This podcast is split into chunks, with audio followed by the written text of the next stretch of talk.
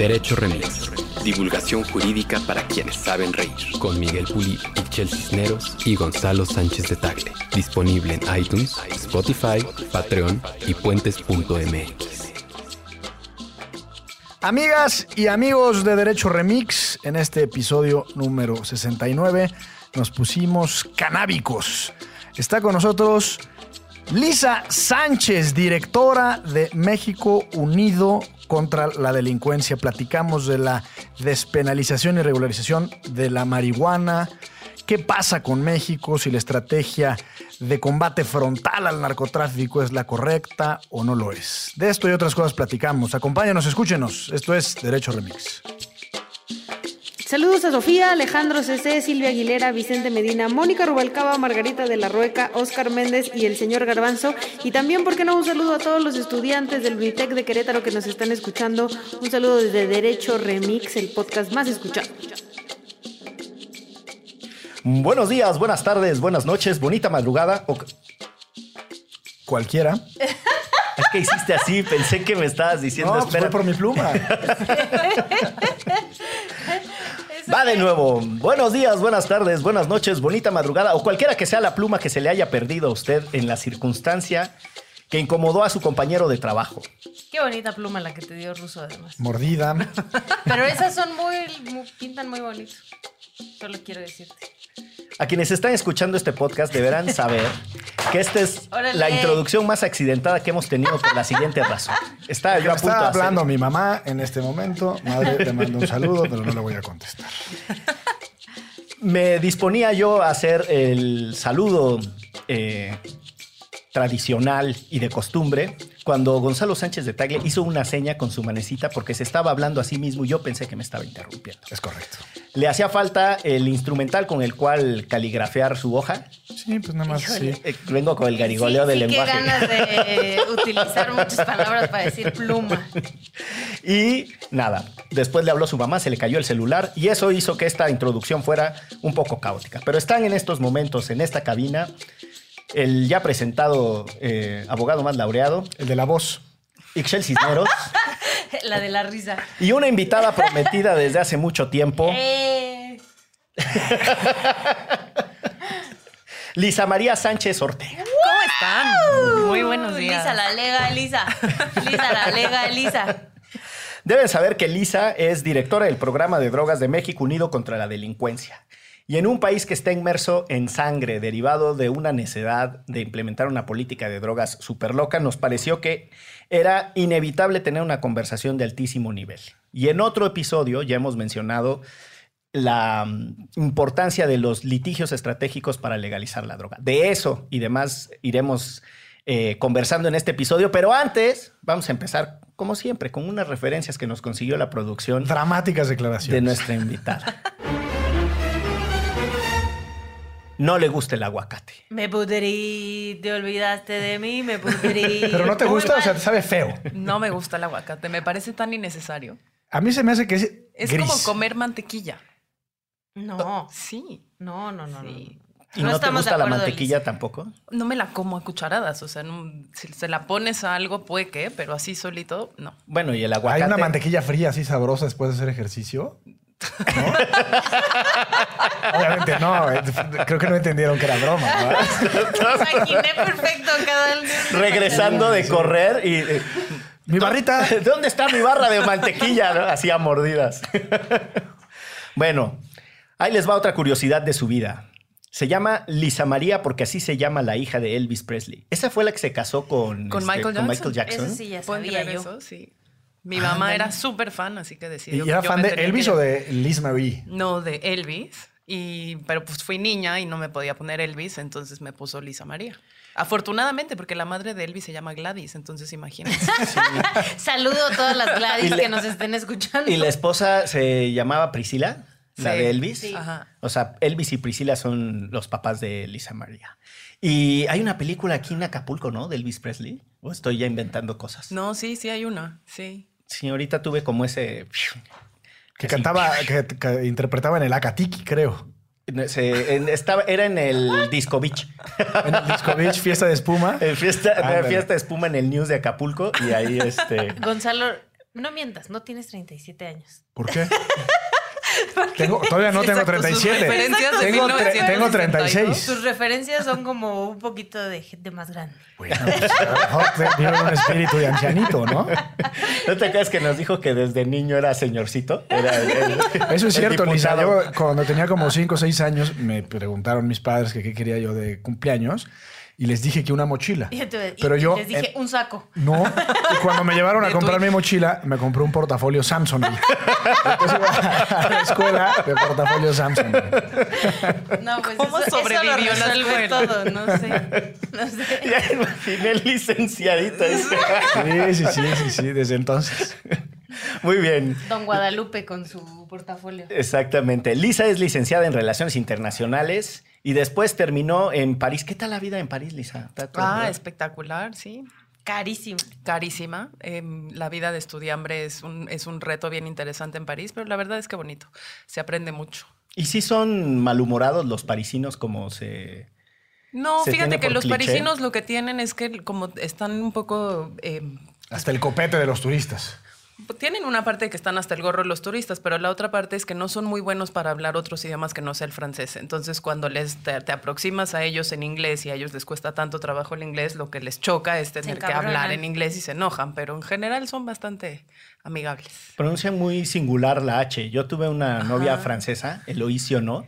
Y cuando recién nos conocimos, pues ya era muy jovencito, entonces estábamos oyendo un grupo que ella puso en, en una fiesta y de repente dice, eh, este me gusta mucho Benapú y de, criminal, de Innocent Criminals. ¿Qué? Sí, que me gusta mucho Ben Apu y de Innocent Criminals. Y después entendimos que quería decir Ben Harper. Pero decía Ben Apu. Pensar quién era.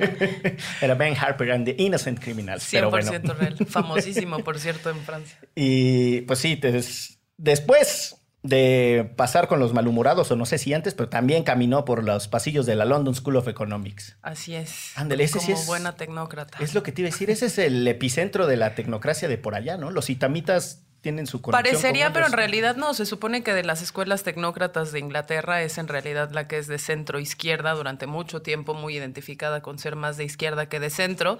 Después se tecnificó por todas estas cosas de ofrecer eh, pues maestrías en economía y en administración de negocios y tal. Pero hoy tiene, por ejemplo, a, a Piketty ahí en un centro sobre estudio de desigualdades y demás. Lugar interesante.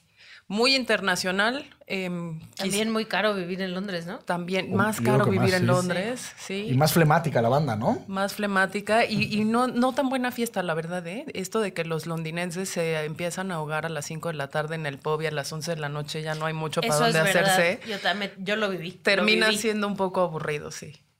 Sas. Todos borrachos y, No, y pues necios. uno sale a las 11 como, ¡uh! ¿Y ahora qué? Ya no hay nada. Ya están ya todos vomitados. Te vas al hotel con tu Six. Es lo único que te queda. De cerveza espesa, espesa. Sí, sí, sí. Como sí, buen porque más mexicano. todos cierran antes de la medianoche, es una Sí. cosa muy rara. Y llueve titipuchal, ¿no? O sea, Menos de lo que uno pensaría. Es que es más llovizna Sí. constante. Sí, es lloviznita constante, pero bastante menos de lo que yo creía. o sea, no conocen el chaparrón tropical. No, fíjate que a nosotros nos maltrata más la lluvia, porque son como cinco meses de realmente todas las tardes tormenta. Allá es el chipi chipi bastante molestón, pero no, no, no causa estos estragos de inundaciones, tráfico. Sí, en el sin que hacer el otro día revisé llueve más al año en México que en Londres. Mira, En- Sí, en términos de, de- de de- volumen. De, Sí. ¿Cómo se mide eso? ¿En milímetros? De milímetros cúbicos de Sí. lluvia. Sí. Sí, muy bien. Eh, pues vamos ahora sí entrándole a la materia de los temas de especialidad, política de drogas, seguridad y justicia. ¿Duermes bien después de trabajar esos temas? Pues no, fíjate, una de las cosas que hay de política en mi casa es que no se ven series de narcos ni nada por el estilo, este, Y me voltea a ver a contenidos mí, ¿eh? televisivos. ¿Quién Volteo a sabe ver por qué a- me voltea a ver a mí? Justo porque esos son todos los temas del día, entonces ya en la noche lo único que uno quiere es más bien comedia light. La Rosa de Guadalupe. Exacto. Para aligerar. No, La Casa de las Flores. de drogas, ¿no? Es que los pobres niños y se drogan y así. Pero hasta que otro día llega sí, el, sí, sí. el vientecito ya la vida les cambia. Claro. ¿Cómo llegaste a estos temas, Lisa? Cuéntanos. Por puritito accidente. Yo eh, internacionalista, en algún momento soñé con eh, la diplomacia, tuve una experiencia ahí en una embajada que me hizo ver que en realidad pues es un poquito más aburrido de lo que uno creería, entonces regresé dispuesta a entrarle al gobierno. En el gobierno trabajé temas de juventud siempre, desde educación, en Secretaría de Salud, y ahí básicamente me encontré con el movimiento de VIH, porque yo desde muy chiquitita fui activista de derechos sexuales y reproductivos. Y nos cayó el calderonato, nos cayó la guerra contra las drogas y en ese mismo momento, por purititos azares del destino, conocía yo mucha gente que estaba trabajando los temas de VIH-Sida y ahí había una cosa que se llamaba reducción del daño. Y que era como todo un enfoque para la gente que se inyectaba drogas, que se contagiaba de VIH-Sida, pero por la falta de insumos limpios para solventar su consumo de drogas y eh, pues nos pareció súper interesante la idea y decidimos que por qué no la reducción del daño que se aplicaba únicamente como para la salud de las personas, si eso no podría tener una aplicación en las políticas de drogas y saber si podíamos reducir el riesgo de enfoques así criminalizantes horrorosos, ¿no? Dices decidimos porque estabas en gobierno en ese entonces? No, decidimos porque yo estaba trabajando en una organización de jóvenes que se llamó Espolea, que después cuando dejamos de ser jóvenes la cerramos, porque qué oso tener 55 años y seguir diciendo nosotros los jóvenes, ¿no? Este, pero en ese momento sí éramos bastante jóvenes, teníamos yo creo que como 22, 23 años y trabajábamos el tema de reducción de daños en, en temas de drogas, pero cuando empezamos a ver que la política generalmente de, o sea, alrededor de las drogas se volvía muy dura, se volvía de uso de militares, se volvía de cada vez pues más penas y para más delitos, dijimos, ¿qué tal que este enfoque tiene una aplicación también para las políticas de drogas? ¿Cómo decidimos gestionar este, esta onda de las drogas y no nada más para quien las usa? Y entonces empezamos a traer como información, sobre todo ya sabes que cuando estos enfoques se desarrollan más en países que no hablan español y entonces empezamos a traducir cosas, ver cómo le podíamos hacer de este lado y una alianza bien bonita que salió de una red de activistas latinoamericanos por la reducción del daño, que se empezó a cuestionar si en realidad nuestros países no le estaban haciendo el trabajo sucio a otros mercados de consumo y si en el Inter nuestros gobiernos no se les estaba pasando la mano con estos temas de derechos humanos, de criminalización de grupos muy específicos, de hacerse roscas en temas de salud y pretender que todo tenía que pasar por policías y cárcel. Y pues así, por ese accidente de la vida, de haber estado en un activismo muy particular, en un momento muy particular, terminé eh, tratando esta cosa de política de drogas, que además cuando empezamos nosotros nos decían, eso no es tema, tu tema nunca va a ser tema, México no es Uruguay, México no es Suiza, México no es Alemania, y entonces, ¿por qué no mejor te dedicas a otra cosa? Este tema, ahorita pasamos a la parte que después comenzaste a trabajar de la ya la mirada más amplia o macro en cómo los países tienen una política a propósito de los narcóticos. Déjame detenerme tantito en el tema de reducción de daños porque em, hay una dimensión de salud pública, justo, ¿no? Como eh, qué se hace con las jeringas, mucha cuestión de, transmisión de enfermedades, pero hay otra mirada en la reducción de drogas, eh, que, perdón, en la reducción de daños, que eh, tiene mucho más que ver incluso con asumir que hay hábitos de consumo, por ejemplo, en el esparcimiento, ¿no? Van los chicos a, una fiesta y empieza a fluir lo que sea de consumo de drogas. Y entonces, si no tienes algo que permita mínimamente ver la calidad de lo que están consumiendo, y entonces como al final eso es lo que terminan siendo consumidores. Si no tienen cierta información, pues va para adentro todo y muchas, eso genera como no solo los problemas tradicionales em, de salud pública, sino además pequeñas pandemias, que ya no sé si se puede decir, si es pequeño se le puede decir pandemia, pero sí generan otro tipo de problemas. Eh, ¿Tú has vivido en México alguna experiencia, no sé, de ONGs que tengan este stand en el antro o en el lugar y te revisen. Ah, esa era mi pregunta. Era proveerles, digamos, en el caso que decías, jeringas, literal, limpias. Mira, en México existen estos servicios. Antes, quizás lo que valdría la pena nada más es puntualizar que la reducción del daño es un enfoque que está orientado a que aquellas personas que ya consumen sustancias, ¿no? Eh, no mueran o no enfermen por ese consumo, dada la falta de insumos o la falta de información o la falta de servicios.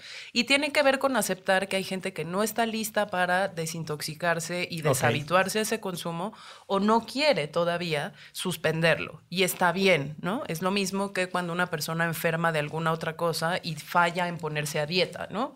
No necesariamente le quitas el servicio, sino que le das otro tipo de acompañamiento. Y eso pasa, por ejemplo, por repartir jeringas, condones, este bálsamo de labios, pipas, distinto instrumental o parafernalia para quien está consumiendo ciertas drogas. ¿El, o pasa bálsamo también, para qué sirve? por los que, los que fuman crack, por ejemplo, tienden a quemarse mucho la boca porque lo hacen a veces en latas de aluminio, lo hacen a veces con Ah, material que se calienta demasiado y al momento en el que lo inhalan se queman y las llagas se infectan.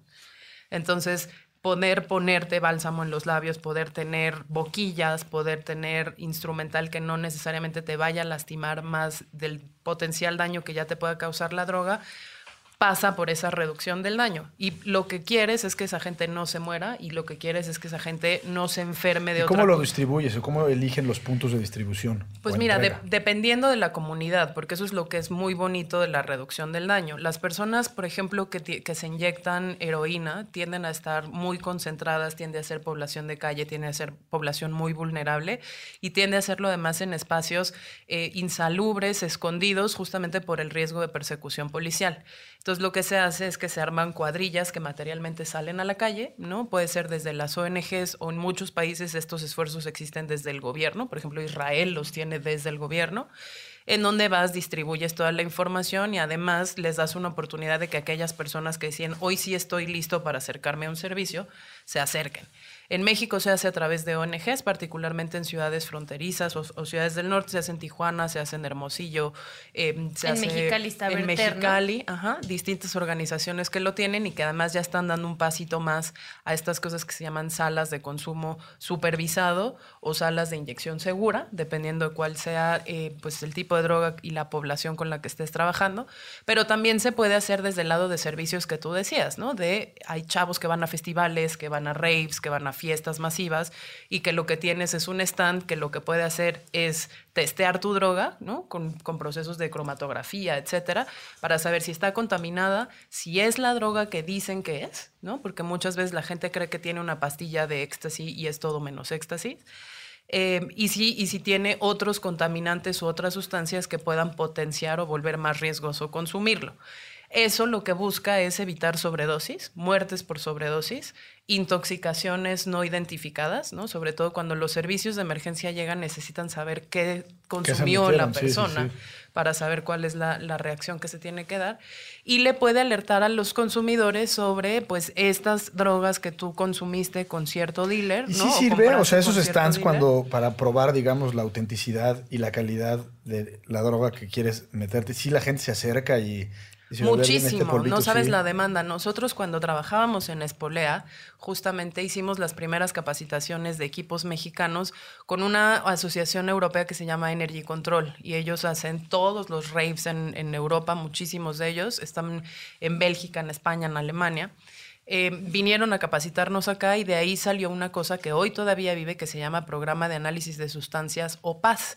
Y el PAS entra a distintos espacios, a distintos raves y hace justamente los análisis de qué sustancias se están, se están dando y sirve para dos cosas. Uno, para alertas tempranas, ¿no? Entonces tú puedes tomarle la foto a la pastillita y decir, chavos, aguas, si ustedes están comprando esta pastilla con No es este lo que dice sellito que es y tal, demás. no es lo que es o la dosis es 2, 3, 7, 10 veces más alta, entonces no la consuman completa, dosifíquenla o de plano no la consuman. O viene con cal, talco y... O trae veneno de rata, trae veneno etcétera. de rata, porque sí pasa que para aumentar el volumen en un mercado negro, los dealers lo que hacen es mezclarlo con cualquier otra cosa y luego ya no sabes si lo que te está intoxicando es la droga misma o, el que le corte con el que lo mezclaron.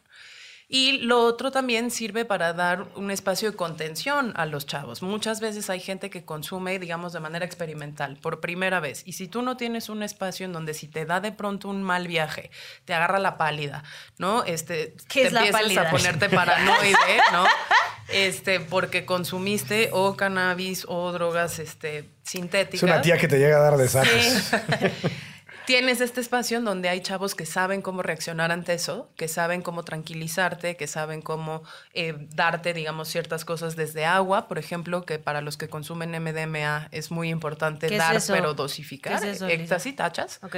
¿no? Este, o para los que consumieron marihuana, pues también hay ciertas cosas que tienes que hacer para que la persona no se asuste, no se vaya sola, no incurra en otros riesgos innecesarios. Unos y funciona, ¿no?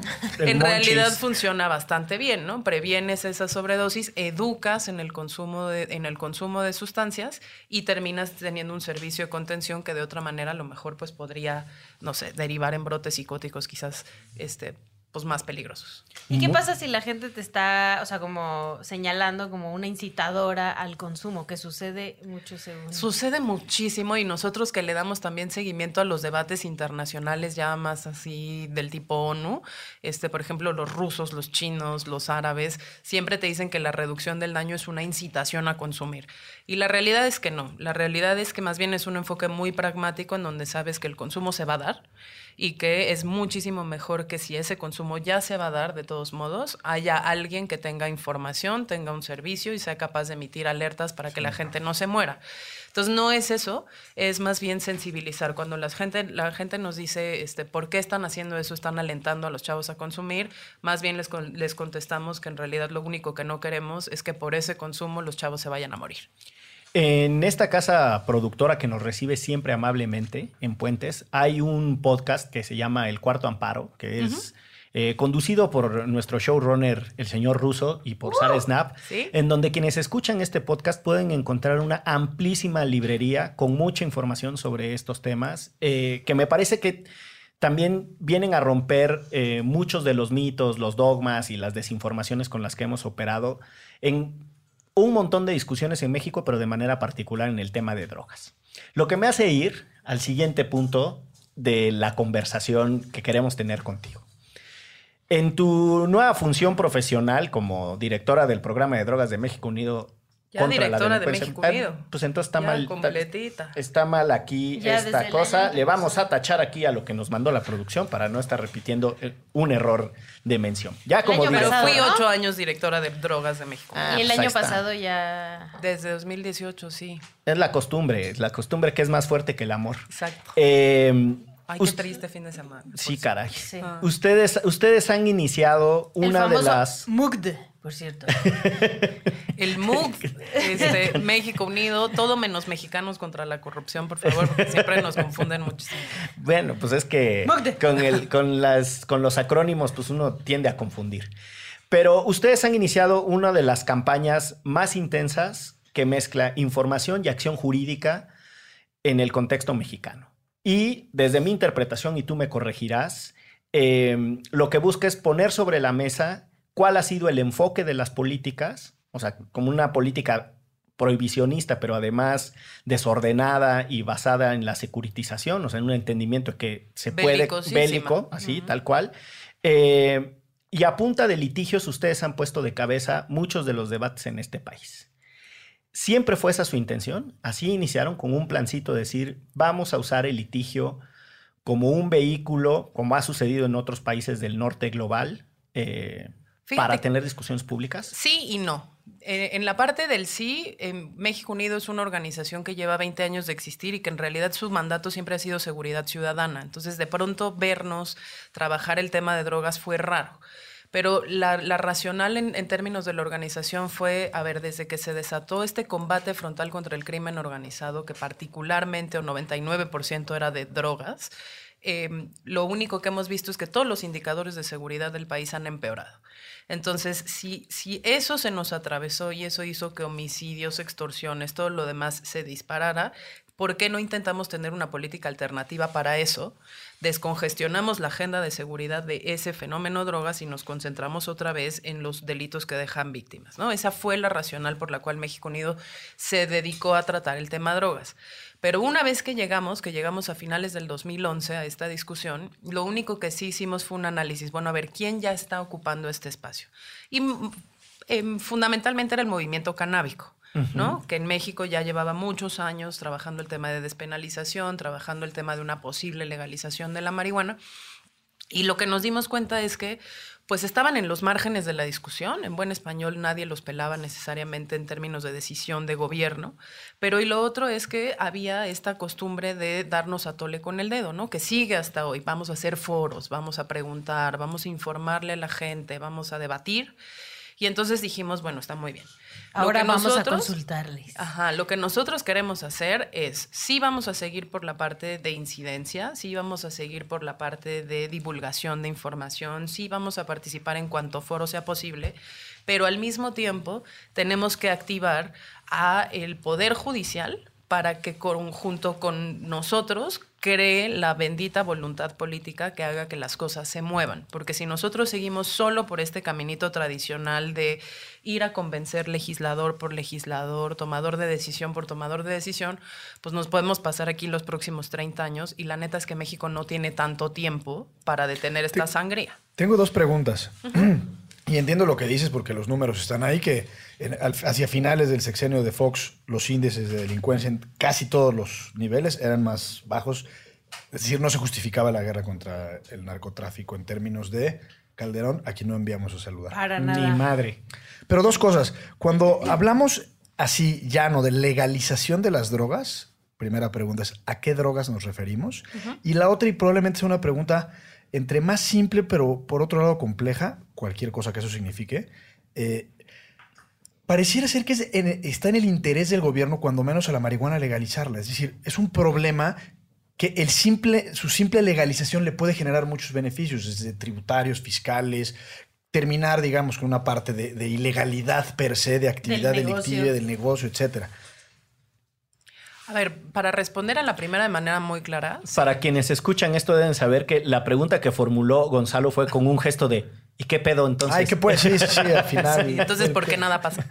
La, la primera es, ¿qué, ¿qué drogas legalizar? Todas. Pero a ver, nosotros siempre hemos sido muy que esa es la claros. postura del MUCD. Esa es la postura de México Unido, que es, todas las drogas se tienen que regular legalmente, todas, pero su regulación no es igual para todas las sustancias. ¿Por qué? Porque no todas las sustancias tienen el mismo riesgo y ni todas las sustancias producen el mismo daño. Entonces, muy, por ejemplo, el mejor ejemplo para saber qué cómo pueden variar las regulaciones es el espectro que va de hoja de coca a crack. Es la misma planta y de la misma planta se produce el clorhidrato de cocaína, que es la cocaína normal, y de la cocaína puedes tener el derivado que es el crack, que es con bicarbonato de sodio y ya se vuelve inyectable. O en el antes, en el proceso de producción de la cocaína, puedes tener esta cosa que se llama pasta base o bazuco. Oye, perdón, El- pero dijiste bicarbonato de sodio y pensé que mi mamá me drogaba de niño porque muchas cosas las arreglaba con bicarbonato. y luego Sí. hasta, la, hasta la mancha del uniforme de la escuela salía con bicarbonato. Totalmente. Lo que pasa es que el, el crack para los gringos, por ejemplo, significa mezclar cocaína con bicarbonato de sodio para generar esa reacción química que lo que hace es que lo, lo, lo- lo vuelve líquido. Lo y tú lo puedes jalar en una En una jeringa y te jeringa. lo puedes inyectar. Em, pero volviendo al, volviendo al tema, es tú regulas de manera distinta la hoja de coca que se consume en los Andes, simple y sencillamente para, como té, para aguantar la altura. Eso no Para la gripa es muy buena. no tiene que tener prohibiciones ¿no? espectaculares. Luego, el bazuco es una cosa que no quieres porque sí genera muchísimo daño. Eso normalmente se vuelve una cosa fumable que mata las vías respiratorias, pero rapidísimo. Y tiene un efecto neuronal muy rápido, una degradación muy rápida del cerebro. Eh, eso lo quieres regular de otra manera, porque lo que quieres es desincentivar que eso se consuma. La cocaína la regularías de otra manera, porque si tienes que es- escoger entre que la gente se meta bazuco o que se meta cocaína, prefieres que se meta cocaína que se meta bazuco para que no se haga tanto daño, ¿no? Y lo inyectable también lo quieres desincentivar, porque lo inyectable lleva riesgos de hepatitis C, lleva riesgos de VIH, lleva otras comorbilidades que al Estado le costaría mucho atender. Vean, Entonces, son por un sueño. regulaciones distintas, exactamente. La mota, ¿no? No es lo mismo regular la cocaína que regular la marihuana, pero en el fondo la discusión es, ¿deben ser ilegales? Pues no necesariamente, y no necesariamente porque a partir de que las hicimos ilegales, hay que recordarle además a la gente que estas drogas no eran ilegales hace 100 años, ¿no? Son ilegales desde hace más o menos como 70. Como de los 20, ¿no? 20, 30. Digamos, tenemos la primera convención del opio hacia antes de la Primera Guerra Mundial, pero ya en el, en, el, en el régimen internacional vigente, la primera convención es del 61. Entonces no llevan tanto tiempo prohibidas. ¿Y qué sí se creó en esos años? Narcotráfico. Sí se creó un mercado ilegal de drogas que mueve 320 mil millones de dólares anuales. 320 mil millones de, de dólares. dólares al año en, en- en ganancias, ¿no? Este, se vuelve el tráfico ilícito más eh, jugoso de todos los sí. tráficos ilícitos. Como cuando el alcohol estaba prohibido en Estados Unidos o en la Segunda Guerra. Mundial, que era un negociazo. Exacto. Y que no es que tú quieras promover que todo el mundo consuma whisky desde la mañana hasta la noche, pero el mercado neces- no necesariamente tiene que ser ilegal. Entonces, partiendo desde esa premisa, para nosotros todas las drogas deben ser legales, pero con distintos controles dependiendo de la sustancia que se trate y dependiendo también pues, de las prioridades que quieras eh, atajar. Si son fiscales, como si son de prevención para los niños, como si son de cuidado de los agricultores. Hay muchísimas cosas que la regulación sí te permite hacer, que la ilegalidad no. Y la segunda pregunta, parecería que si hay voluntad política en este gobierno, sí, está en su Plan Nacional de Desarrollo, dice reformular el combate a las drogas, es el inciso 5 de ese plan, que además dice eh, hay que ir transitando hacia un enfoque de regulación de las drogas que actualmente son ilícitas. Y ahí se empieza precisamente por el tema de marihuana. Volviendo a por qué nosotros nos metimos a trabajar esto a punta de amparos, era porque queríamos generar la voluntad política, pero también generar la obligatoriedad de esa regulación. ¿Y cómo le hicimos? Llevamos suficientes amparos a la Suprema Corte, logramos cinco fallos consecutivos en el mismo sentido y con el mismo número de votos, que es lo único que en este país genera la famosa jurisprudencia de la Corte, y esa jurisprudencia se logró después de siete años de amparos. Empezamos en 2012 la jurisprudencia la logramos en febrero de 2019 y a partir de ahí la Corte le dice al legislativo tienes tantos días para cambiar la ley. Esos amparos son los famosos. Del, el primero fue el caso Smart. Sí, porque lo que nosotros hicimos fue crear SMART como una organización apéndice de México Unido que llevara el tema de litigios de marihuana y después lo que ya hicimos fue ya no necesita estar afuera de México Unido, ya puede estar perfectamente adentro y creamos una clínica de litigio estratégico en materia de seguridad y drogas que hoy tiene pues cientos de amparos. Este, Tengo una pregunta de, de esos amparos, porque si no me falla la memoria, hasta el quinto amparo se permite eh, la, la comercialización de la semilla. La import sí. Y, y solo para dar el contexto, o sea, este amparo, me y corrígeme si me equivoco, en términos generales, digamos, el acto reclamado era la prohibición de la COFEPRIS de poder consumir de manera lúdica marihuana, ¿no? Ante la negativa, el particular acude ante el Poder Judicial y dice, oye, esto viola mis derechos fundamentales, llega a la Suprema Corte en amparo en revisión, y dicen, en efecto, el famoso concepto de libre desarrollo de la personalidad, digamos, se sobrepone a la prohibición y sí, sí puedes fumar marihuana de, de manera lúdica. Pero ¿qué pasó con toda la cadena que implica la siembra hasta que tienes tu churro para degustarlo un domingo en la tarde en tu casa? Eso en realidad fue pues como parte de, un, de, un- de una cosa no pensada de nosotros quienes hicimos eh, la estrategia. Nosotros llevamos como actos reclamados la posibilidad de eh, cosechar, preparar, consumir eh, cannabis de manera personal, excluyendo todos los actos de comercio, porque justamente lo que no queríamos era despertar eh, pues la idea de que lo que queríamos nosotros era Vender, lucrar sí. con este tema. México Al- Unido con su farmacia ya. Exacto, ¿no? Entonces, justo para no caer en estos temas de conflicto de interés que luego la gente no entiende, que no entiende, nosotros dijimos, tiene que ser una cosa personal que no tenga intención de venta para que no se malinterprete como que lo queremos hacer nosotros por razones de dinero. Porque si no, imagínate así que hubiera una farmacia, una farmacia del doctor Simi y está así el de su botarga y justo junto La farmacia Mugt. Ajá, la farmacia Mugt con, Con un marihuanín. Ajá, acá con un Rastafari, una botarga acá Rastafari. Ajá, aparte México Unido, imagínate los rastas. Este, no, bueno, es que además éramos el, el actor menos esperado, digamos, para promover una- un, un amparo así. Que además ¿no? eso me gustaría que lo explicaras un poco más. Digo, yo ya lo sé. No necesariamente las cinco personas de estos cinco amparos consumen marihuana, ¿no? Era No. un poco como para dejar, eh, o sea, como el- el- la idea de esto lo estamos haciendo por la violencia, por lo que necesitamos es legalizarla por un fin más allá. Justamente nos, nos conseguimos a las personas menos probables. No eran consumidores activos de marihuana, no eran personas que quisieran comerciar con la marihuana. Era la fundadora de México Unido, que es una señora que tiene ya pues, más de 70 años, que fundó la organización porque a su hijo se lo, secre- se lo secuestró el famoso Mocha Orejas, ¿no? Eh, y que lleva 20 años de trayectoria trabajando por, por temas de seguridad. Justamente se hizo con esas personas para que no hubiese la posibilidad de interpretar que eran eh, o, o- o motos, ¿no? Este, que lo único que querían era pachequear todo el día, o eh, gente que quería lucrar con esto. Esa es una dimensión política del litigio, ¿no? Que creo que vale la pena también poner sobre la mesa porque muchas veces se escapa.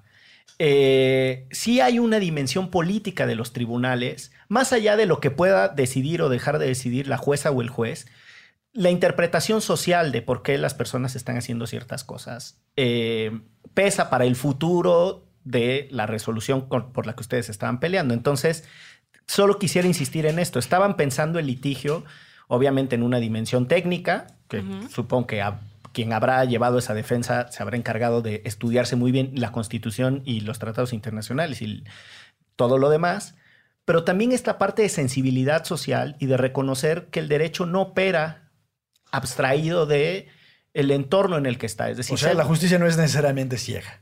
pues, no, no solo Creo que la justicia no es blindando, ciega. ¿no? O sea, blindándose para eh, que no los tacharan desde un inicio, como ustedes nada más quieren fumar moto, ustedes nada más quieren vender. Mira, era bien, era bien importante jugar con esa dimensión social y política de la que hablas por dos cosas. Hoy en día está muy desestigmatizado hablar de marihuana, hoy en el 2019. Pero todavía en 2011, cuando esto se pensó como idea, teníamos mayoritariamente la opinión pública en contra. No habían pasado los niños con epilepsia de la marihuana medicinal, no habían salido las mamás organizadas a pedir autocultivo, existía el movimiento canábico y después ciertas organizaciones que empezaban a tener interés en esto, pero mayoritariamente era remar contra vi- viento y marea.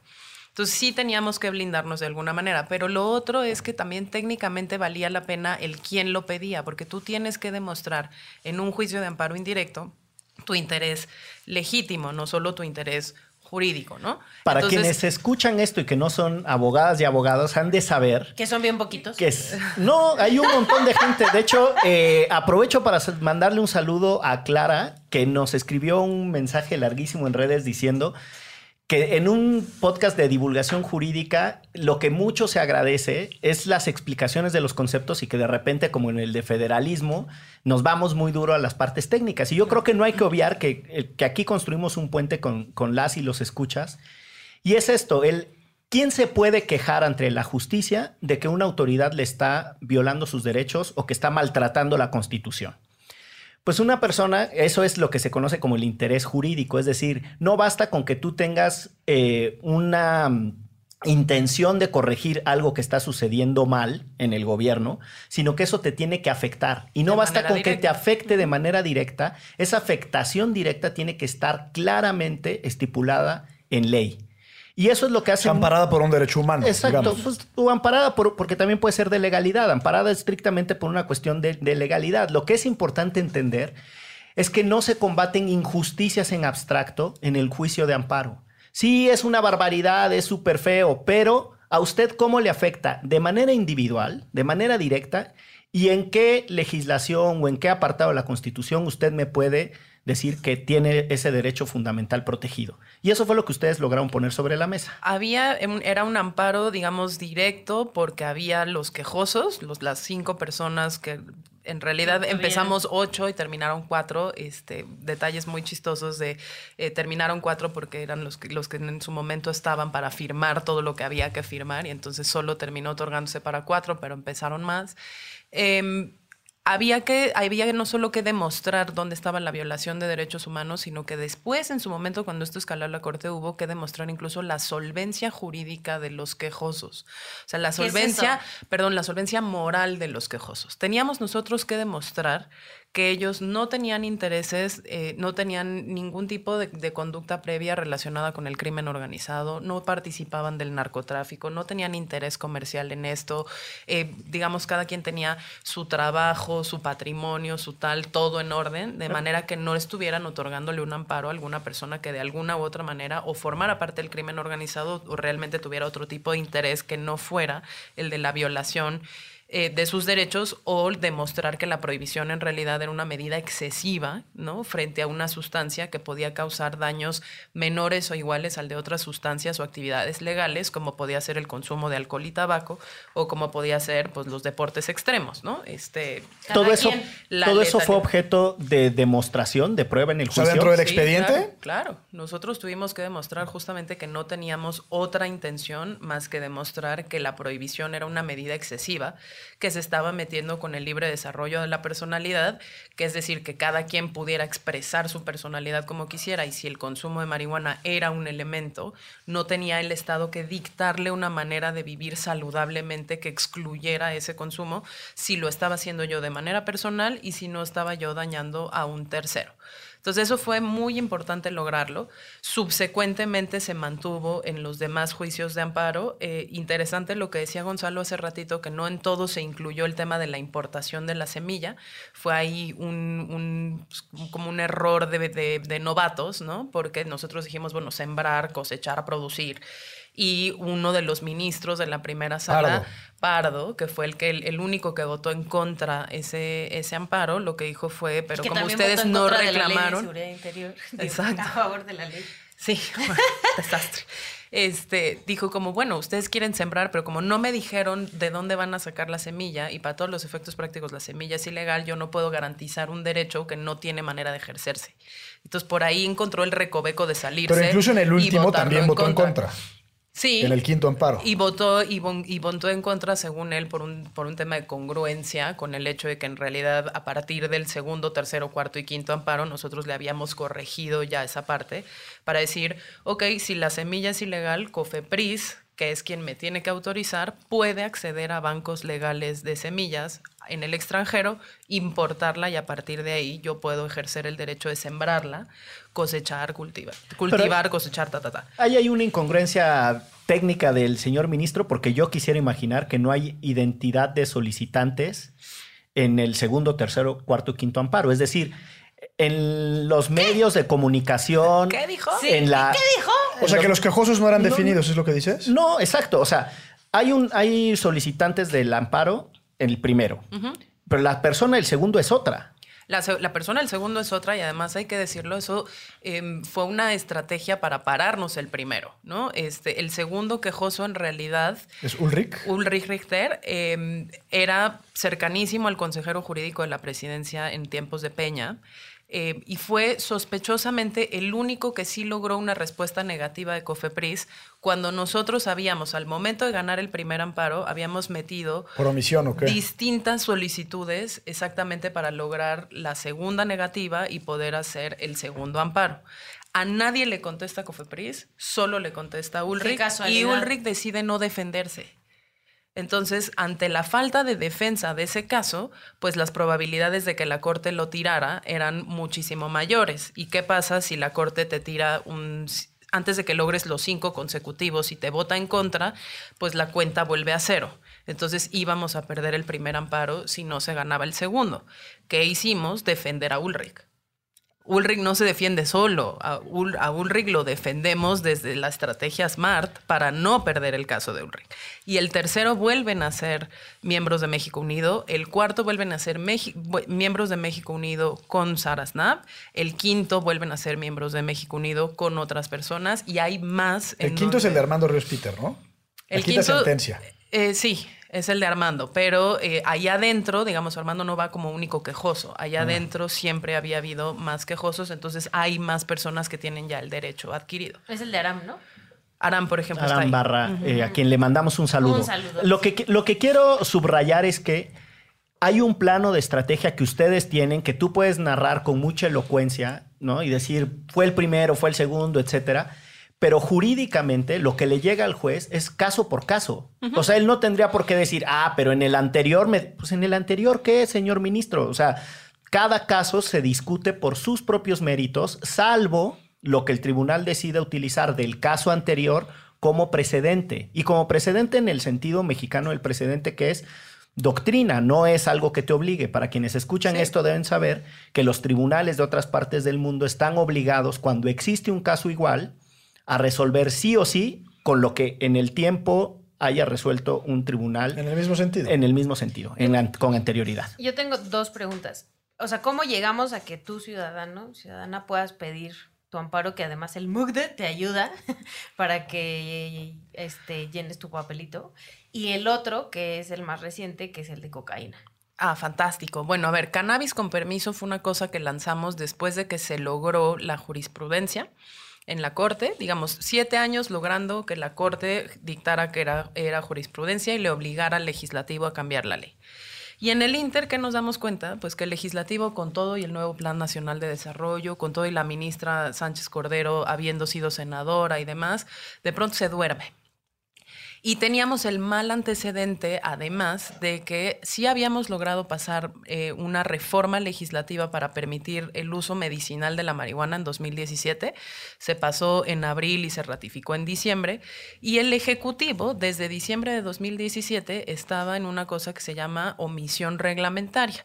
Para que la ley pudiera ser operada y nosotros supiéramos quién podía ir a comprar, en dónde, cuánto, con qué potencia, eh, de qué países venía, en qué presentación no había nada más que modificar la ley y el Código Penal, sino que había que emitir un reglamento que la Secretaría de Salud nos dijera, mire, estos son los medicamentos. Que de ese ya había un aquí, proyecto ven". y al entrar López Obrador, digamos, su administración lo echaron para atrás y está pendiente el nuevo, ¿no? No necesariamente. Ah, Hubo un proyecto, es decir, porque eh, la Secretaría de Salud le dice a Cofepris, tú haz un reglamento, Cofepris hace un reglamento con las patas, esto todavía en el periodo de Enrique Peña Nieto, y la COFEMER, que se llamaba entonces COFEMER, ahora CONAMER, con la Comisión Nacional Regulatoria, le hace más de 100 observaciones a ese reglamento y le dice, no estás mirando cuál sería su impacto en impuestos, en agricultura, en tal. O sea, lo hicieron así, Repítelo, por ¿no? hacer. se le hacen todas esas observaciones y el y el y, y Conamer en ese momento Cofemer lo que dice bueno yo ya si si tú corriges esto este sería el proyecto de reglamento ¿Qué faltaba nada más? Pues que la Secretaría de Salud lo publicara en el diario oficial de la Federación y nunca lo publicaron. En el último mes de la, del gobierno de Peña, Cofepris, eh, que su titular era Sánchez y Tepos, lo que hace es determinar que ellos solitos van a, a emitir unos, unos lineamientos que solo le aplican a Cofepris y que con esos van a dar permisos para que haya empresas que puedan importar y comercializar medicamentos hechos con base en cannabis. Que es, por ejemplo, ¿Cuál era el que problema? quiere Vicente Fox. que era más o menos, bueno, Fox quiere negocio de todo y, y como- y sin reglas, ¿no? Pero, pero digamos, ¿cuál es el problema de eso?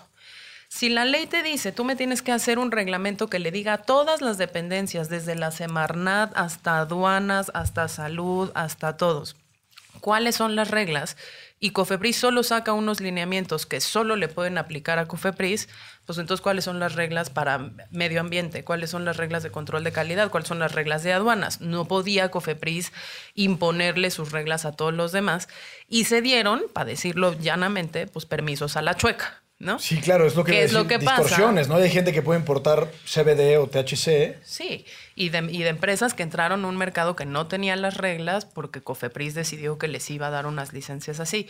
¿Qué pasa? Cuando entra Andrés Manuel López Obrador, cambia el titular de Cofepris y lo primero que se hace es invalidar esos lineamientos porque no son un reglamento, ¿no? No le aplicaban a toda la administración pública federal, los invalida, por ahí invalidan los permisos y entonces volvemos otra vez al escenario donde no tenemos reglamento. O sea, estamos No. igual que como estábamos antes. Nosotros estuvimos de acuerdo en que se invalidaran esos lineamientos porque pensábamos que lo que venía era la publicación del reglamento y resultó que tampoco vino. Entonces, regresando a lo que preguntaba Excel, pues, ¿qué pasó? Ya teníamos la jurisprudencia, ya llevamos siete años de foro, ya habíamos cambiado la opinión pública, ya todo, y de todos modos el gobierno no iba a hacer las cosas que le tocaban hacer, que era al legislativo regular lo lúdico y al ejecutivo publicar un reglamento de marihuana. Nosotros en México Unido decidimos hacer una campaña de cannabis con permiso que fue masificar la posibilidad de que cualquier ciudadano de a pie pudiera tramitar su amparo. Gael García Bernal. Todos.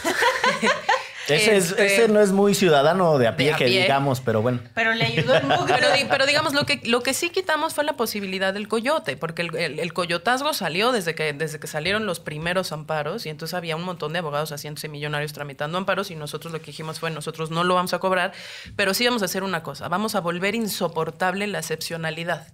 Al gobierno le vamos a demostrar que si no cambia la ley y el derecho nos aplica a todos, lo que va a pasar es que vamos a ir individualmente, uno por uno, masificándole el trabajo que significa tramitar y responder ante los juicios de amparo. O sea, la carga burocrática de atender un montón de amparos Es iba a ser más pesada que decir es hagamos que la reforma. cosa- Y es para presionarlos para que saquen los Sí. reglamentos. El carraspeo del abogado más Ya están laureado y igualmente carras- peleando como la semana pasada ahí en la esquina. Carrasposo. Eh, el carrasposo. Nuestro amigo, el magistrado Carlos Soto, tiene una, a quien mandamos saludar, por supuesto, Un saludo. estos micrófonos. Tiene varios textos que reflexionan sobre, lo- sobre la ineficacia de la jurisprudencia. Hoy por hoy, en principio, la jurisprudencia solo eh, vincula al Poder Judicial, a los jueces, Ajá. digamos. Sucede que la jurisprudencia debería de pensarse como una herramienta mucho más poderosa, de tal manera que una vez que ya sea jurisprudencia, de manera automática la situación jurídica fáctica de hecho se modifique.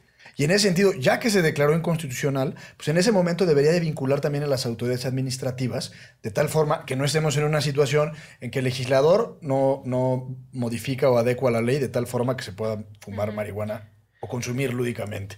Es decir, seguimos, digamos, con, con, con algunas pinzas todavía que hacen muy ineficiente, muy tardado y muy burocrática la, la ejecución de la ley, porque la jurisprudencia es ley. Ahora, lo- yo nada más quiero hacer una pequeña corrección. Nosotros nunca hicimos esto para que la gente pudiera fumar. Nosotros hicimos esto para que el gobierno cambiara la manera de regular el mercado completo de la mota, que es la principal droga que le daba no solo ganancias al narcotráfico, sino que implicaba pues la organización de un sistema de distribución desde los lugares en los que se produce hasta los mercados de consumo que involucra crimen transnacional. Entonces, sí, va a haber un derecho, digamos, y la gente va a poder solventar esa conducta, pero la idea detrás de todo esto es que haya un cambio de política en la gestión de este mercado, que es altamente lucrativo, que empodera crimen organizado y que genera corrupción. Lo insoportable es que al día de hoy estemos en una situación en donde cada vez hay más personas que lo que pueden es acceder a ese derecho por la vía burocrática y pesada del amparo, pero que el gobierno se sigue negando a hacer un cambio de política y de manejo de ese mercado que de todos modos, aunque va a la baja por el porque hay otras subidas de mercados de drogas sintéticas distintos, sigue empoderando crimen organizado en México y le seguimos metiendo un chorro de dinero público de la estrategia de seguridad a su persecución. La semana pasada acaba de salir que el primer lunes del mes Sedena se va a dedicar a quemar todas las drogas que incaute. Como por qué seguimos quemando y incautando drogas de este lado si en Estados Unidos el 60% de su población ya vive en estados con marihuana legal y todo Canadá también. Y esos son los principales mercados de destino de la droga mexicana. ¿no? Es, Entonces, es como si estuvieras quemando de- efectivo. O sea, es como si la- es como si tú anunciaras Y contaminando. que te vas a poner a quemar dinero. Porque si en el otro lado lo están comercializando, está generando impuestos, es, es forma parte de la economía legalizada. Y de este lado tú estás destruyendo un bien. Olvídense que fuera droga. Imaginemos que el gobierno anuncia que se va a poner a destruir procesadores Intel todos los lunes del mes. Es la misma estupidez. O sea, ¿por qué tú vas a destruir un commodity o un bien de intercambio que tiene valor en una economía normalizada? Y fíjate, traigo algunos números, nada más para Échale. poner en contexto. En 2018, el cannabis legal en Estados Unidos generó en el estado de Washington 319 millones de dólares de ganancias impositivas, en California 300 millones, en Colorado 267 millones de dólares, en Oregon 94, en eh, Nevada 70, en Alaska 11 y en Massachusetts 5. Los últimos son los últimos estados que legalizaron en 2018. Esos son ya Entonces, ganancias tributarias. Ese no es el Ganancias tamaño de la economía. No, el tamaño de la economía ya es la segunda economía que crece más rápido después del segmento innovación. Eh, en Estados Unidos es la marihuana legal y genera miles de millones de dólares en ganancias cada año. Pero digamos, cada estado ha logrado generar millones de dólares en ingresos tributarios y nosotros de este lado no solo la seguimos prohibiendo para que no llegue a donde ya es legal, ¿no? sino que además no estamos teniendo una política que pueda informarnos, educarnos sobre los riesgos, decirnos que sí, decirnos que no, brindarles alternativas a los cultivadores, gestionar esto de otra manera que no sea pues a punta de balazos, policías y Arrebatarles al crimen organizado. Exactamente. Y eso conecta con la pregunta que te hizo Ixchel. Deciden presentar un amparo ahora sobre el consumo de cocaína. Exactamente. A ver, nosotros lo que, lo que siempre hemos llevado es el, el, pasito hacia adelante, ¿no? Es decir, cannabis lo empezamos en 2012, le dimos la vuelta al debate, 2019 ya estamos en un lugar en donde la responsabilidad es del legislador y del ejecutivo. ¿Qué sigue? Pues la segunda droga más traficada y la segunda droga que genera más ganancias del crimen organizado en México, aunque no se produce en México, es la cocaína y no necesariamente se consume tanto en México pero está de alguna manera muy penalizada, muy criminalizada y lo que sigue también es aventar la bola para allá para decir, nosotros dijimos desde el principio que íbamos por la regulación legal de todas las drogas hoy ilegales, con controles muy puntuales, sin necesariamente promover su uso, pero para eliminar lo que hoy en día consideramos el elefante blanco de las políticas de seguridad en Latinoamérica, que es el crimen organizado dedicado al narcotráfico. Entonces, lanzamos esto y la idea detrás de este amparo es volver a provocar un debate, pero ahora sobre eh, la posibilidad real de cambio de política en 2019, que no es la legalización de la cocaína, es decir, sabemos que hoy en día no necesariamente nos podemos plantear esto en México porque no necesariamente se produce aquí, sobre la despenalización efectiva del consumo de las drogas ilícitas. ¿Y a qué voy? Muy claramente nos han engañado muchísimos años diciéndonos que en México el consumo no está penado. Efectivamente no es un verbo que conste en el Código Penal pero sí motiva arrestos y presentación ante la autoridad ministerial. O sea, la tabla de consumos es... la tira te sigue llevando. o sea, la tira te sigue llevando por tener hasta 5 gramos de mota, hasta medio gramo de cannabis. Y te tiene que presentar al Ministerio Público y solo el Ministerio Público, dependiendo de la cantidad, se puede desistir de procesarte. Si tú tienes menos de medio gramo de cocaína, el Ministerio Público tiene que desistir de, la acción penal y te tiene que dejar en libertad. Pero el arresto y la presentación ¿Y solo es la primera vez? ¿Solo es la primera vez? Tienes hasta tres veces, a la tercera vez lo que se activa es una cosa que es la obligatoriedad del tratamiento en adicciones que ese es otro problema, ¿no? Porque el, tratamiento de adicciones por principios de la OMS no puede ser involuntario nunca. Pero esa es otra discusión.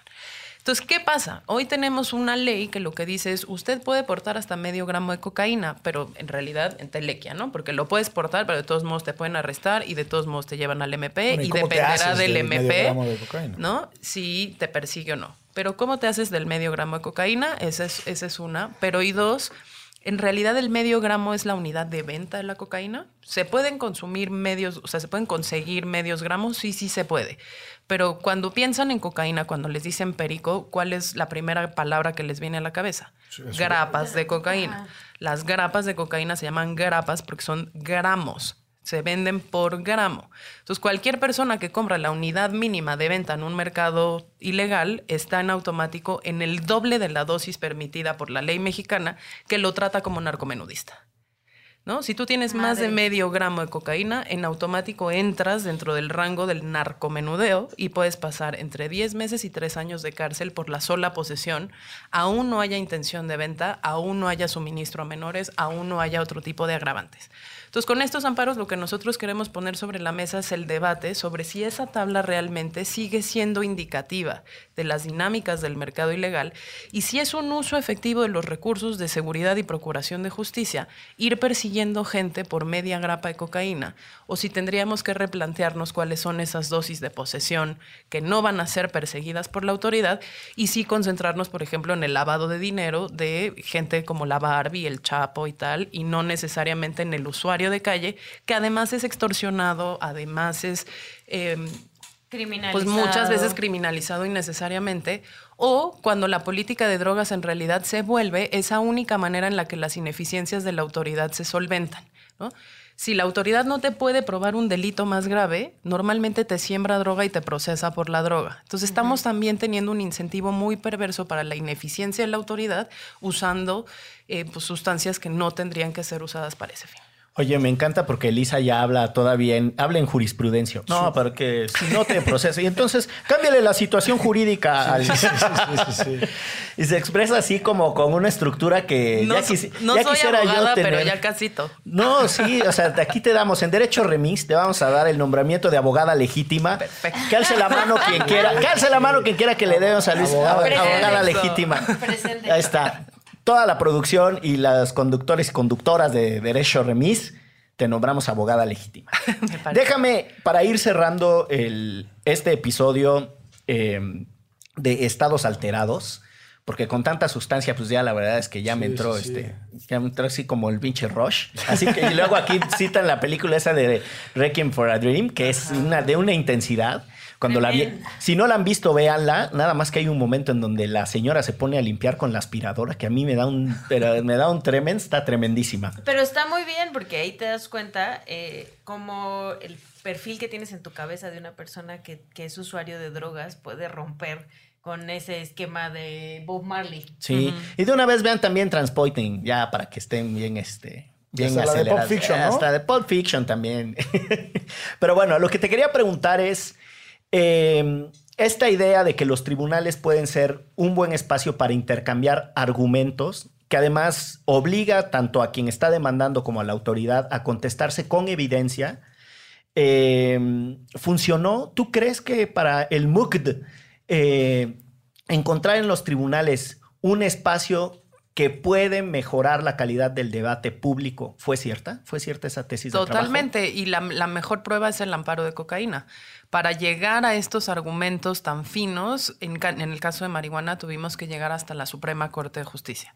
En el caso de cocaína, el amparo se otorgó en juzgado de distrito. En la primera instancia ya hubo jueces que habiendo leído, habiendo seguido todo el debate que se dio en cannabis, lograron de alguna manera ya entender los argumentos, presentar evidencia, hacerse de peritos que pudieran justificar su decisión y mantenerla desde la primera instancia. Eso en realidad habla, pues, de, quizás el mayor avance que hemos tenido nosotros es precisamente ir cambiando el chip sobre el tema de drogas en los jueces en todos los niveles, ¿no? La autoridad en- en presentó, me imagino, su revisión correspondiente, ¿no? presentaron informes justificados. Para estos casos, por ejemplo, se le notificó a la Cámara de Diputados, a COFEPRIS, a Secretaría de Salud, a Presidencia. Eh, Tristemente, pues esos informes lo que siguen trayendo, por ejemplo, todo el- toda la administración de Peña, los informes de COFEPRIS y de CONADIC, que es el- la Comisión Nacional contra las Adicciones, seguían trayendo referencias de libros publicados en los 70s, en los 60s, máximo en los 80s, ¿no? Y cuando nosotros les regresábamos eh, pues toda la evidencia en los juzgados con las citas más actualizadas de dónde está realmente el estado de la evidencia en los 2000s, ¿no? Este, pues claramente no se sostenían la mitad de los argumentos que presentaba la autoridad, que lo que traían eran pues vicios de origen, ¿no? Ya eran temas morales, eran temas de atraso, eran temas de no exposición realmente a dónde estaba la evidencia y que los jueces presentados ante las dos versiones pues tienen que tomar realmente el, el conocimiento más actualizado. ¿Pero el de la cocaína ya terminó o lo impugnó la autoridad? La No, el de cocaína lo impugnó la autoridad, eso va a tribunal colegiado, tribunal colegiado ya mandó Para que lo eh, a revisión. Para la Suprema Corte de Justicia, entonces yo creo que en los siguientes meses, años, estaremos viendo una discusión similar. Lo que sí es, en esa discusión, lo que estamos poniendo nosotros sobre la mesa es este, esta necesidad de despenalizar efectivamente el consumo de drogas ilícitas para no seguir usando recursos de seguridad y de justicia en la persecución de gente, pues que tampoco tiene nada que ver con el crimen organizado, más allá de tener que recurrir a él para hacerse de una sustancia que quiere consumir. ¿Cómo pesan los lastres morales, las aproximaciones, vamos a decirle... Mora- moralinas, ¿no? Moralinas, sí, y, y también desinformadas, eh, basadas, o sea, yo me he encontrado personas que dicen, pues no sé, así me educaron. Y esa es su respuesta. O sea, es como... Gente reflexiva, ¿no? Sí, sí, pues, o sea, está bien, ¿no? Si, o sea, mi mamá una vez me dijo, no saques el pan tostado del hornito eléctrico con un cuchillo porque te puedes electrocutar. Y yo desde, es- es- o sea, desde entonces le tengo miedo a sacar el pan tostado con el cuchillo. con- entonces, pues sí, mejor me quemo yo a que me electrocute, ¿no? Pues esa es una posición desinformada basada en el ascendente moral que tiene mi madre sobre Sí, mí. sí, A quien le mando un afectuoso saludo. Todos le mandamos Eh, un fraterno. Mira, nosotros lo que nunca hemos hecho es desestimar las preocupaciones de la gente, ¿no? Pueden venir desde la moral, pueden venir desde la falta de información, pueden venir desde la incomprensión de ciertos argumentos y siempre las hemos tomado de, desde el punto de vista del su preocupación es válida, déjeme acercarle lo que yo he construido como argumento y la evidencia que yo tengo. Hay mucha gente que no va a cambiar de opinión. Y está pero hay también, sí. pero hay mucha gente que sí. Mm, Mucha gente que una vez presentada con los argumentos, que una vez que leyó, que una vez que entendió lo que queríamos decir sin los legalismos, ¿no? Eh, termina diciendo, mira, por lo menos démosle la posibilidad de que esto se presente como una opción y si no funciona, pues entonces ya también tendremos que ver eh, para dónde nos movemos, ¿no? Pero sí es importante decir, hemos trabajado con madres y padres de familia, hemos trabajado con comunidades religiosas, hemos trabajado con distintos actores que a priori se opusieron a lo que nosotros estábamos haciendo y que muchos de ellos entendieron que sí había una justificación desde la seguridad y desde la justicia para abordar este tema desde otro lugar, que además se complementaba con una discusión bien interesante de derechos humanos, que es hasta dónde dejo que el Estado se meta en mi vida privada si yo no le estoy haciendo daño más que a mí mismo, ¿no? Y la salud pública supongo que es un argumento muy recurrente, ¿no? Se dicen, pues vamos a tener que estar eh, eh, eh, proveyendo salud pública cuando me imagino que el contraargumento inmediato es, bueno, hoy se hace y sería más caro. No, bueno, uno. Pero, pero lo, peor de todo es que en ese argumento em, lo, que, lo que pesa es esta falsa idea de que prohibir es igual a prevenir. Es decir, si está prohibido, no pasa. Y eso ya sabemos que no es cierto. Cada año nos sacan las encuestas de consumo y cada año se consume más pese a que las drogas están prohibidas. Y cada año hay más drogas disponibles y cada año hay más sustancias que se escapan a los controles internacionales porque la demanda está ahí. Entonces, prohibir no elimina la demanda. O sea, de estas drogas, como decías, que mezclan con cualquier cosa, porque pues al final no tienen, no tienen alguien que las regule, entonces te pueden meter, como decía Gonzalo, veneno de rata y pues nadie. Es como si mañana decidiéramos ilegalizar el mercado de leche.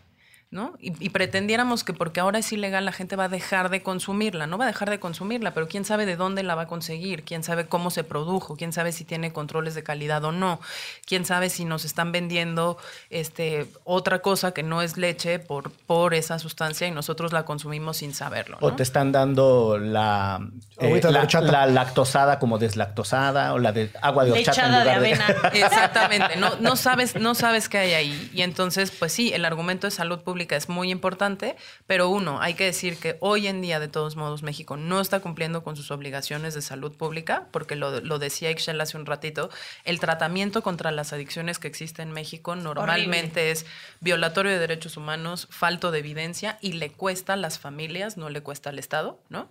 Em, no hay necesariamente una red realmente a, la cual, a la cual recurrir. Y lo segundo es, pues aunque la, aunque la droga fuese legal, eso no significa necesariamente que todos los que hoy no consumen, mañana la vayan a consumir. Significa que tendríamos todos mejor información, tendríamos todos menos riesgo de contacto con la delincuencia organizada y tendríamos todos mejores maneras de saber si lo queremos o no hacer y tendríamos pues con menos riesgo para hacerlo, ¿no? Muy bien. Pues muchísimas gracias, Lisa, por acompañarnos en este episodio de Derecho Remix. Hacemos una ronda de recomendaciones al final.